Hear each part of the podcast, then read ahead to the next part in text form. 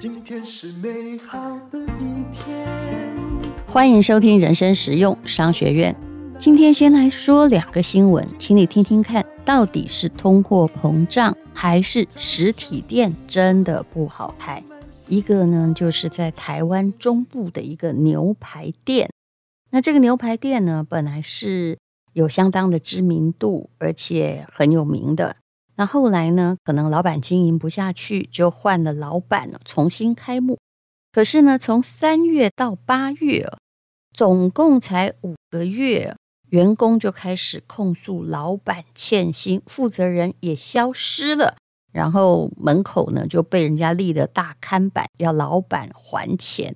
那么对于这个争执哦，我不知内情，没有探讨的兴趣，而是哦有一些成本的概念问题，让我觉得有一点蹊跷。比如说这个业者他会抱怨说，发薪水的时候才是老板，但是改善的时候没有人听我的。我猜他是承接了原来的员工。也就是并没有改组吧。他说呢，他这五个月哦，已经哦亏损了三千万，再加上借贷，已经烧了四千五百万。这应该是把跟品牌负责人买这个品牌，还有买一些专利权，再加上哦经营上的亏损，所以五个月如果算起来哦，我们就算。买这个品牌商标是一千五百万好了，但我觉得这样子真的以台湾一家店而言实在很贵。那三千万直接除以五个月的话，哇，一个月烧掉六百万，有这个可能吗？当然，他可能很大，因为员工大概有四五十个人呢。那么他觉得说他自己业障太深呐，然后耗尽了他每一分钱。其实。我觉得这样讲当然是马后炮，可是每一个人在开店之前就要算得非常非常的清楚，你是不是赔得起？有时候哦，我有个朋友之前曾经开了一家意大利面馆，然后大概是赔了九百万嘛，大概就开了九个月，他就笑说：“哎，我要是每天哦都请你们吃饭哦，一个月也花不了一百万，我何苦来哉呢？”那么这些老板都有一个问题。这个问题就是，他们必须要由外行领导内行，很可能就是很喜欢某个品牌，或者是看上了某一个优秀的师傅，但是在经营餐厅上，不是说这个师傅得过了世界大奖，他就是一个好的名厨。名厨很可能会让餐厅倒闭，几乎台湾所有的名厨都有餐厅倒闭的例子。那么他自己呢，也必须要有经营上的专业。有时候，我觉得老板并不需要懂得做菜，但是一定要非常懂经营，非常会看会计。事实上，现在一间餐厅如果三个月内不能够还本的话，那么大概也很难熬下去。因为餐厅呢，就算是一座庙哦，那没有人要去，那个庙的招牌形象就挂在那里。附近的人不去，过了三个月，似乎也很难变成一家哎，突然做了某一些改变，然后旁边的人啊，住在附近的住家就开始相信你，或变成一个网红名店。所以，在我看来，原来这个实体店呢，不是一个可以长期投资，而是必须要做短期。三个月，如果真的打不响品牌，你就要思考一下。这不是短视尽力，而是要看你口袋够不够深呢？那么，如果口袋没有钱，又经营五十个人的这样子的餐厅的话哦，事实上呢，的确是很难撑下去。为什么疫情的时候反而夫妻店会没事，但是大型餐厅都要关门了？就算是之前有拿过米其林的，在疫情的时候也有好多家说，我们就关门。整修啊，有的其实就是这样关掉了。因为大型餐厅以人员来说，最经不起任何的没生意的挑战，而夫妻店呢比较容易，他们两个可以撑着。甚至我有非常好的朋友在日本开餐厅，开了三十年了。这对夫妇在疫情的时候，因为直接领到了政府的补助，那政府的补助我不知道怎么算的啦，但是小店的权益看起来比较好。政府每一年就为了怕他们倒嘛，就汇款汇了一千万日币给他们。那么三年呢，这家店事实上只有两个员工，老板跟老板娘，就拿了三千万，只要把他们店继续开着。这老板娘就告诉我说：“哎呀，多亏这个疫情啊。”所以啊，我们在日本的欠债全部还光了。现在呢，哎，开始有了积蓄。你看，店大跟店小差的就是这么多。那么这个问题恐怕跟通膨无关，跟经营有关。在经营一家店的时候，也就顶一家店的时候，你就要很小心。当然，餐饮界有很多老鸟，他们是绝对不要顶别人的店。顶别人的店，虽然。有一些器具啊，你好像可以自己不要配置，时间可以省下来。但是事实上，你也等于哦承接了这家店的名声，生意很好，有问题，因为你要万一菜做的比较差，突然就变负评了。他生意不好，你想要扭转乾坤，实在是非常非常的困难。所以，如果你真的是一个餐饮店的新手，那么要不要求求你？一下子餐厅不要开太大。那还有一个跟店有关的消息，这也是在秋天的新闻，也就是高丽菜价飙涨。那么一般的人家哦，像你跟我，也许不买高丽菜，忍一下就算了，我们就买比较便宜的菜嘛。炒菜店也可能撑得下去，但是高丽菜价涨，谁撑不下去呢？答案你应该想得出来。就是水饺店，还有呢水煎包店。听说有一家非常知名的在东部的水煎包店，老板就宣称：“我不做了，先停业吧。”因为他们坚持用比较好的高山高丽菜，一颗四台斤啊，可能因为台风或豪雨影响，四台斤涨到了台币五百元，那当然是划不来了。虽然呢，他在评论中获得了四点八颗星的高评价，可是赔钱的生意没人做，也不能老是成本高到让老板怀疑人生。所以进货的成本翻倍的状况之下，结果呢，嗯，就只好暂时停业，等到菜价、葱价回稳，另行开店。也许如果你很爱吃他的东西，你会觉得老板怎么这样啊？但是对于这个老板而言，我倒觉得他这是正确的决定。反正呢，他什么时候再开啊？四点八分嘛，你一定会去，对不对？可是，一家小店实在没有办法经得起突然的涨价或者是亏损。这时候啊，如果老板会生活的话，就在家里读读书或冲冲浪吧。因为任何一家店最重要的目的是什么呢？当然，你会说客户满意度，对不对？但是，真正的一家店，它必须要活下去，就跟人一样。不管你赚多少钱，最重要的事情是活下去。当然，你要的不止活下去，是不是也想要活得好？但是，活下去总是活得好的前提考虑。我们就讲到餐厅的成本问题。很多人呢都会很想开餐厅，因为看到一家餐厅，哎呀，我又在排队哦。那一定很赚钱吧？哦，我来学几招来开餐厅。但事实上，餐厅实在是最难赚的生意。我也看到许多的厨师后来干脆转做预制菜。预制菜就是预备制作的菜，就你家冰箱里面看起来已经是半成品的菜。疫情跟疫情之后啊，我大概就是靠这些菜存活的，让他们呢加热一下，或者是。简单的炒一下、烤一下就可以吃了。这个趋势，专家预言是不会消失的，因为啊，人呢只有越来越懒、越来越宅。基本上，就算旅游复兴，你也不太可能每天在外面吃。这又跟通货膨胀有关系了，因为外面的菜也变得很贵了，对不对？那我们来讨论一下，为什么有一些座无虚席的餐厅，在每个月结账的时候，发现嘿，我赔款了，就好像刚刚说那牛排馆哦，搞不好他刚开始人也很多，但是一个月啊赔到六百万，简直不可思议。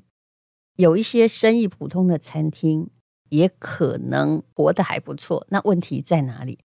其实在于财务结构。如果你没有认知财务结构，那么就不要开餐厅，否则呢，就是白忙一场。很多人才发现说：“哎呀，我花的那几百万呢，我自己可能三年都吃不完，怎么一下子就在餐厅损耗了？”事实上，我也有这样子的经验，所以看到这些老板的痛苦，我很有感哦。我可以说，我人生最后悔的一件事情就是啊，胼手知足的去开餐厅。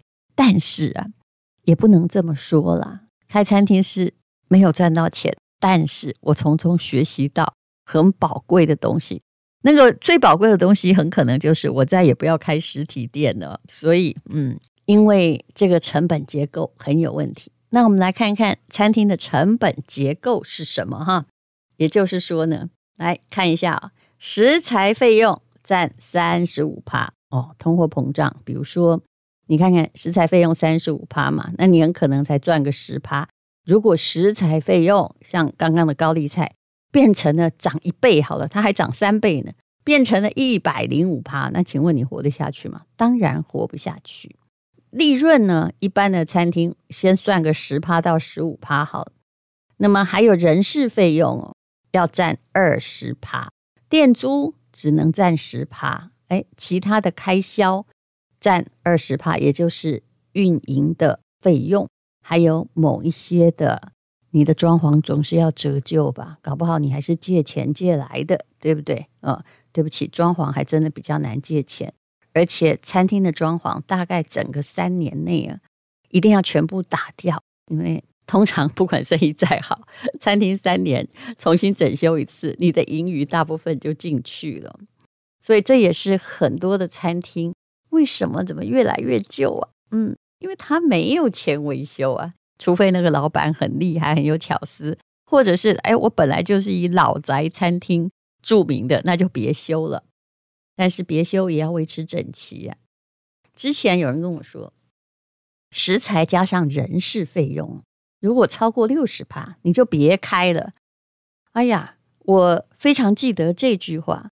后来呀、啊，我自己在开餐厅的时候算一算啊，薪水啊加上劳健保啊什么，后来整个提高之后，加上人事费用，其实高达六十五趴。那个时候我就知道，你最少每年呢，每个月你都会赔五趴。而但是这些成本结构只有老板晓得。员工只会说：“哎，之前我们还有公司出国旅游啊，我们是幸福的店。现在怎么老板小气起来了？因为以前可能赚个十五趴，现在啊是每个月最少赔五趴。那餐厅当然是越来越穷了。所谓的其他开销二十趴，包括什么呢？水电燃料费、消耗品哦，那卫生纸难道不要钱吗？”税金，税金非常可怕。也就是，如果一家餐厅被抽个十二趴的话，不要算劳健保哦，嗯，哦，还有发票费五趴，这个税后盈余被抽十二趴了，政府赚的恐怕都比店主多得多，嗯。那么啊，还有设备的维修费用啊，保全费用也是一笔费用，尤其是台风季之后，很可能，哎呀，窗子破了一个啊。之前我那个餐厅窗子只要破一个就要超过十万块钱啊，因为那个是在台风没有遮蔽的风景区，所以呢，你每年呢赚的就算诶暑假客人很多，生意很好，一个台风来啊，大概可以吃掉你一年的利润。那人事费用当然现在也是越来越高了，那么。呃，疫情的时候，对于实体店是一个很大的考验。有一位餐饮专家就提醒说，刚刚说人事费用对不对？加上材料费用，我说不要超过六十趴，你一定赔钱。事实上，他讲的还挺严苛的，你听听看呢。人事费用就是员工薪水，好包包含老板的哦，不然你赚什么啊？老板通常支薪支的很低的，以小店而言。那材料就食材的成本，再加上店租，总和如果超过整体营收的七十趴，你保证会赔钱。所以之前我曾经看过科技新贵，他们开一个餐厅，装潢花了两千万，我怎么算就知道进来的客人哦，不管你收他多贵的酒水钱，他大概啊钱都付不了装潢。那至于装潢中间的回扣，哎，也很可能，因为集资开店的时候，中间很有可能就有人这个污一笔，先赚一笔大家的钱，再来说就是两个账本了。所以，如果你要合资开店或投资某店，我也觉得猫腻很多，除非你自己有餐饮的爱好，否则尽量不要。事实上，光店租还有人事。还有材料不超过七十趴就很困难，只有一种状况可能，就是你的营收非常非常非常的好。那店租也是一个吊诡，怎么说呢？因为如果你不租在黄金商圈，大家就要专程来，那你就要好吃得要命，不然谁会来呢？可是如果在黄金商圈，店租费用要控在十趴之内，实在。太困难了。餐厅啊，总成本好了，就零零总总所有杂支加上税金，整体说来不要超过营收的八十五趴，否则呢，你的餐厅的成本结构就太紧绷，限制餐厅整体的成长速度。就是我刚刚说的，就坏了个锅子，坏了一个窗户，你一年。没有任何的利润，再加上有的老板还真的很天真，因为他不知心嘛。后来发现说，哎，那我是不是都白做的呢？当然，开餐厅是一个进入门槛比较低的行业，所以大部分的人都喜欢开餐厅或者是开咖啡厅。咖啡厅大家也想得非常的美好，觉得材料成本比较低嘛，材料成本加上人事费用要。占到营业额的六十趴以下，这应该不是很难。但是无论如何，餐厅都没有那种等一个人咖啡哦那么浪漫的老板娘每天呢只是优雅的巡咖啡厅这样子的事情。就算雇一个或两个员工，通常人的因素占最大。所以为什么所有的咖啡厅不是？国际连锁店，人家有一套 SOP，就是只能叫做夫妻店、一个人店啊，养老店也赚不了什么钱，那就只能把泡咖啡当成兴趣。以下呢，这就都是实体店呢的成本结构方式。所以我对于水煎包的看法是，老板很聪明，当高利菜涨过成本。你真的去冲浪或出国旅游好了，前提是你也想要维护品质，但是你又不能亏本，又不能马上调价，那怎么办呢？就只好暂时休息。但这只有小店可以这样做。如果它是一个有五十个人的水煎包店，它可以这样吗？当然不可以呀，员工又不是招之即来，呼之即去。有些店哦，比如说叫姜母鸭好了，那你夏天也得。开剉冰嘛，你不能说像打游击或搭帐篷一样，我这里只做半年，拜拜，我就走了。那夏天没生意没关系，所以季节落差的店，它会显得更难做。那当然了，台湾的店家都有各种办法。我常常看到姜母鸭的店，的确是到了夏天，哎，就变成卖小炒，哦，或者是卖剉冰都有可能。店家生存不易。通货膨胀，就算再涨价，利润也还是被吃掉了。老板自己也不得休息。如果你想请员工，又有管理的问题，大家要开实体店，以现在而言，你真的要谨慎一点，因为大概所有投资的钱哦，在一家店呢，就是宣告退出的时候，几乎都有负债，想要拿回一点，非常困难。谢谢你收听人生实用商学院。今天是勇敢的一天，没有什么能够将我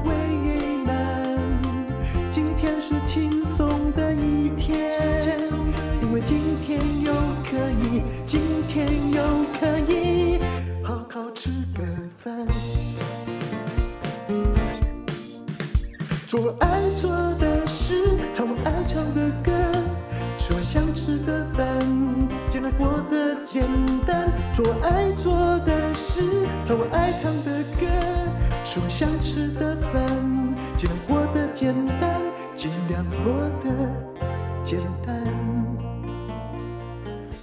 这是广告。全台湾有很多档 ETF，而且越来越多。只要懂得一两档就可以了吗？其实不是的。如果是同一个人，他跟你收一万块钱，帮你做一件事情。还有收五千块钱就可以做一件事情，做的效果差不多，你选付五千还是一万呢？这就是很多 ETF 的症结了。